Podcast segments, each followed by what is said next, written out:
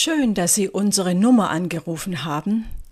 Ich bin Hildegard Renowans Krützmacher, war früher Krankenhauspfarrerin und lebe jetzt im Ruhestand in Gomaringen. Ich habe in Reutlingen drei Enkelkinder, bei denen ich einmal in der Woche einen Nachmittag verbringe. Bei meinem letzten Oma-Tag wollten die zwei Großen zu uns nach Gomaringen.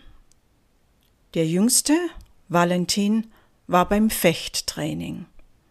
Als ich mit seinen Geschwistern von Gomaringen zurückkam, trafen wir den Valentin auf dem Arm seiner Mama an, weinend und schluchzend. Er konnte kaum reden vor lauter Schmerz. Das ist ungerecht. Ich wäre auch gern nach Gomaringen mitgekommen. Das ist ungerecht. Konnte erst aufhören zu weinen, als ich ihm versprach, mit ihm beim nächsten Oma-Tag zum Fechten zu kommen. Und das werden wir auch tun. Und so war der Friede dann wiederhergestellt. Kinder sind sehr feinfühlig. Sie wollen Gleichbehandlung. Sie sagen es meist auch, wenn sie sich ungerecht behandelt fühlen, und das ist auch gut so. Ohne Gerechtigkeit gibt es keinen Frieden. Das leuchtet sofort ein. Die Losung für heute drückt dies so aus. Das Werk der Gerechtigkeit wird Friede sein und der Ertrag Ruhe und Sicherheit für immer. Jesaja 32, 17. Das Werk der Gerechtigkeit wird Friede sein und der Ertrag Ruhe und Sicherheit für immer. Wie verstehen wir Gerechtigkeit?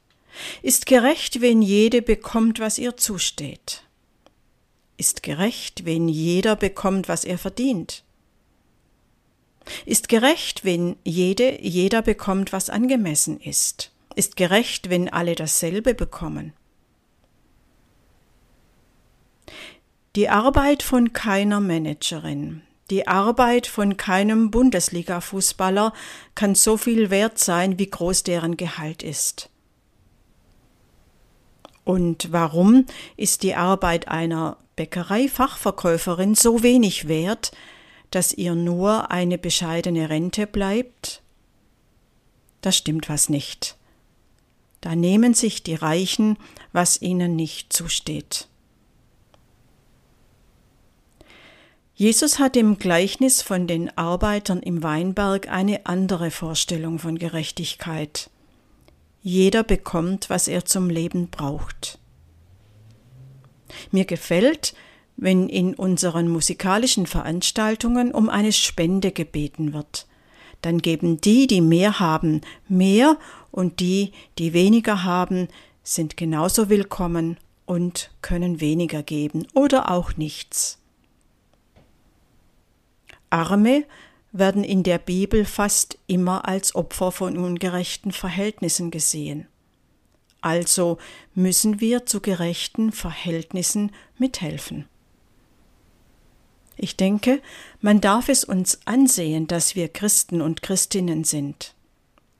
In alt- und neutestamentlicher Zeit begrüßte man sich mit dem Gruß Shalom.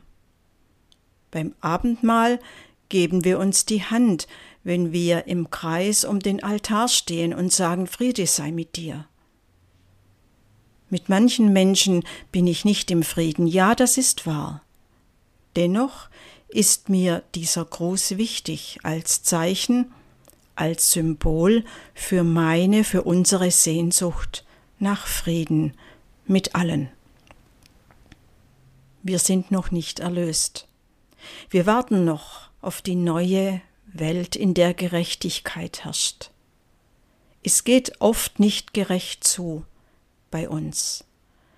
Aber wir legen die Hände auch nicht in den Schoß, sondern wollen Verantwortung übernehmen.